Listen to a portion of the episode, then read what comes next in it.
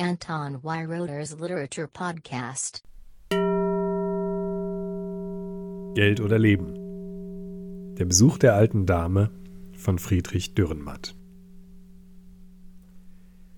Das eine Prozent der Superreichen und die restlichen 99 Prozent leben in zwei verschiedenen Welten. So sieht es die Soziologie und so sah es die Occupy-Bewegung. Die Reichen haben sich vom Leben der Normalsterblichen abgekapselt und zwar nicht nur durch die Villa, den Tesla und die Yacht. In Zeiten des Neoliberalismus, in denen alle Lebensbereiche der Kaufkraft und Wirtschaftlichkeit untergeordnet sind, haben Milliardäre auch andere Möglichkeiten der politischen Einflussnahme und auch ein Gerichtsprozess, dessen Anwaltskosten den Normalverbraucher ruinieren können, sieht ganz anders aus, wenn man sich ein ganzes Team von Anwälten leisten kann. Das eine Prozent hat einen anderen Zugang zu Recht und Macht und eine andere Mobilität im globalisierten Kapitalismus. Platin Lounge und Priority Boarding in jeder Hinsicht. Ein popkulturelles Symbol für diese Superkräfte der Reichen ist die Comicfigur Bruce Wayne, die im Gegensatz zu anderen Comichelden nicht durch ominöses Kryptonit aus dem Weltall oder durch einen radioaktiven Unfall zu außergewöhnlichen Kräften kommt, sondern sich allein durch seinen enormen Reichtum in den Superhelden Batman verwandeln kann. Vielleicht sind die Batman-Comics deshalb so populär und so oft verfilmt worden, weil sie zumindest in diesem Punkt realistisch sind. Auch manche realen Milliardäre, wie etwa Bill Gates, haben das Bedürfnis, ihre Superkräfte für die gute Sache einzusetzen und den 99 Prozent etwas zurückzugeben. Aber es gibt keine Verpflichtung dazu. Wie im Comic gibt es auch in der Wirklichkeit die andere Sorte der Superreichen, die ohne Rücksicht die eigenen Ziele verfolgen und es damit weit bringen können, denn wer sollte sie schon aufhalten?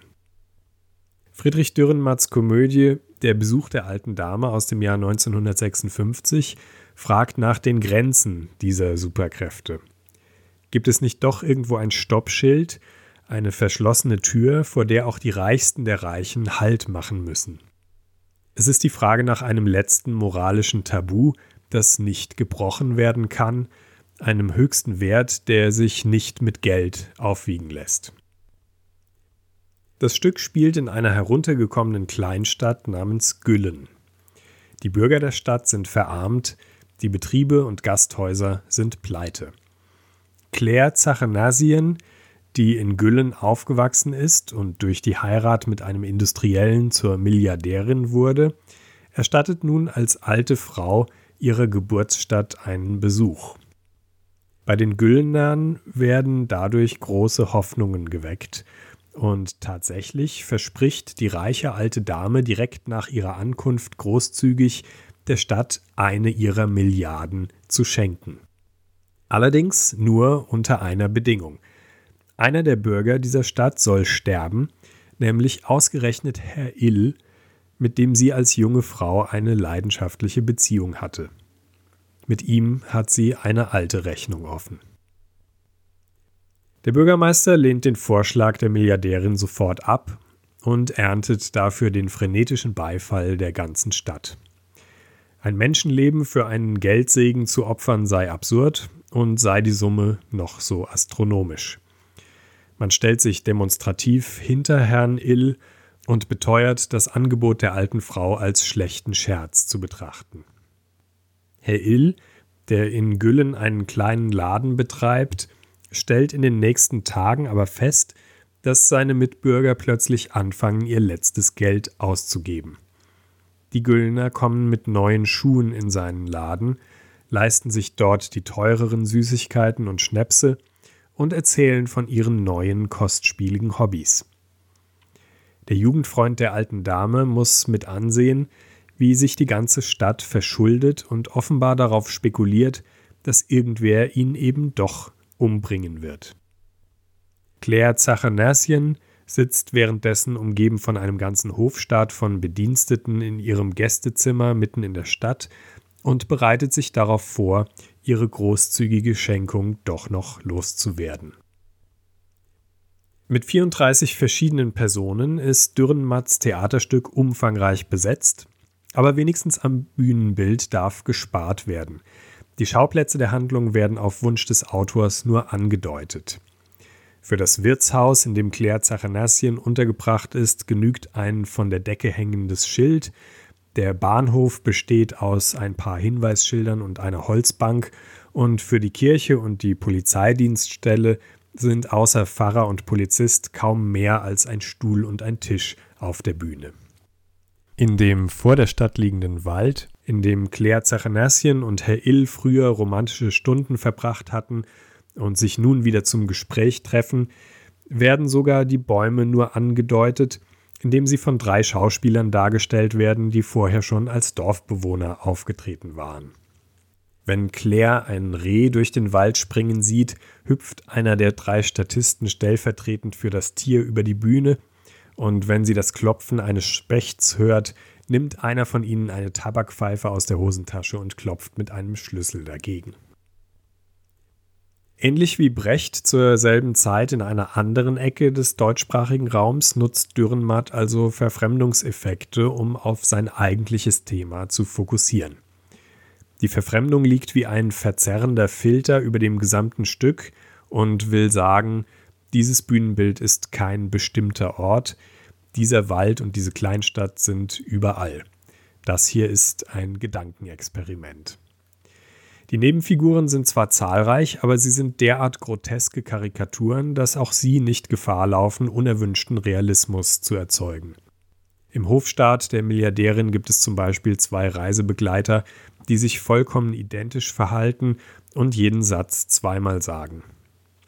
Die alte Dame selbst lässt sich während des Stücks mehrfach scheiden und sofort neu verheiraten, und ihre drei im Stück erscheinenden Ehemänner sind ihr vollkommen ergebene und ziemlich verblödete High Society Stereotypen, die laut Regieanweisung alle vom selben Schauspieler gespielt werden dürfen. Die Verfremdung hat hier also auch einen komödiantischen Effekt. Es geht zwar um Leben und Tod, aber für Dürrenmatt ist das kein Grund, dass nicht auch gelacht werden darf. Was er zu sagen hat, verpackt er als Witz. Die von Brecht bekannte und berüchtigte Belehrung des Publikums wird hier geschickt mit Pointen und Karikaturen serviert. Herr Ill ist in dem ganzen Gewirr die einzige realistische Figur und erfüllt die in der Komik notwendige Rolle des Straight Man. Er selbst hat keine Pointen. Es ist seine traurige Aufgabe zu reagieren und stellvertretend für das Publikum den sich abspielenden Irrsinn fassungslos zu akzeptieren. Ganz uneingeschränkt bemitleiden kann man ihn nicht, denn wie jede realistische Figur ist er nicht nur Opfer, sondern war auch selbst einmal Täter. Heute besteht die Gefahr, dass wir dieses Stück nur noch als Komödie sehen, besonders nachdem es so oft mit Deutschlands liebsten Fernsehlieblingen aufgeführt und verfilmt wurde. Das, was Dürrenmatt sagen und wovor er warnen wollte, ist für uns heute umso schwieriger zu verstehen, weil es längst eingetreten ist. Es geht um die Unterordnung aller Lebensbereiche und Werte unter die Herrschaft der Wirtschaftlichkeit und Kaufkraft. Dürrenmatt hat ein Stück über den Neoliberalismus geschrieben, noch bevor selbst Foucault dieses Wort in den Mund nahm und lange bevor sich dieses Prinzip auf der ganzen Welt als neue Selbstverständlichkeit verbreitete. Es ist so, als ob wir einen alten Science-Fiction-Film sehen, der von einer Katastrophe handelt, die inzwischen längst eingetreten ist und mit der sich alle schon abgefunden haben. Invasion vom Mars als Videoabend mit dem marsianischen Mitbewohner. Das beste Beispiel der jüngeren Vergangenheit ist die Corona-Pandemie. Hinter dem gesamten Management der Krise stand die unausgesprochene Frage, wie viele Tote nehmen wir in Kauf, um unsere Wirtschaft am Leben zu halten? Die Antwort sehr viele. Die Schulen mussten so schnell es ging wieder öffnen, damit Eltern wieder voll als Arbeitskräfte verfügbar waren. Wenn die Krankheit sich dadurch dann wieder überall hin verbreitete, auch bis in die Altenheime, dann ist das genau dieses Opfer, das die Stadt Güllen für ihr wirtschaftliches Allgemeinwohl in Kauf nimmt. Es soll ruhig einigen wenigen sehr schlecht gehen, wenn es der Mehrheit dafür ein wenig besser geht. Das war immer schon das Prinzip des Opfers. Genau wie die Bürger von Güllen legen wir uns die Sache natürlich ganz anders zurecht. Niemand wird hier geopfert, um Gottes Willen, wir sind ja nicht bei den Barbaren oder Azteken. Wahrscheinlich waren diese Leute ja unvorsichtig oder hatten Vorerkrankungen und wären sowieso gestorben. Und wie lange hätten wir denn noch zu Hause sitzen sollen und überall diese Masken tragen mit ihrem unangenehmen Geruch und den Druckstellen im Gesicht? Das kann man uns doch nun wirklich nicht zumuten. Sowohl in Dürrenmatts verarmter Kleinstadt als auch in der Pandemie passiert einiges an Rechtfertigung und geistiger Verrenkung, um sich nicht einzugestehen, wie wenig einem das Leben der anderen tatsächlich bedeutet und für was man es einzutauschen bereit ist. Dürrenmatts Stück ist also nicht veraltet, sondern es ist so alt, dass es schon viel zu aktuell ist. Die hier behandelte Frage, die damals noch ein Sprengsatz an der Tabugrenze war, müssen wir heute schulterzuckend beantworten mit Ja, selbstverständlich würden wir Herrn Ill für eine Milliarde um die Ecke bringen. Was soll die Frage überhaupt? Geben Sie den Scheck schon her, Frau Zachanassien. Man wünscht sich fast, Dürrenmatt hätte seine Kritik nicht in so viel Witz verpackt, sondern sie mit dem Holzhammer eingebläut, damit sie auch 65 Jahre später noch durchkommt, aber vielleicht ist es dafür wirklich einfach zu spät. Der Besuch der alten Dame ist also leider eine dynamische und witzige Komödie. Es ist eine prophetische, längst wahr gewordene Karikatur einer Gesellschaftsordnung. Anton Weiroder's Literature Podcast.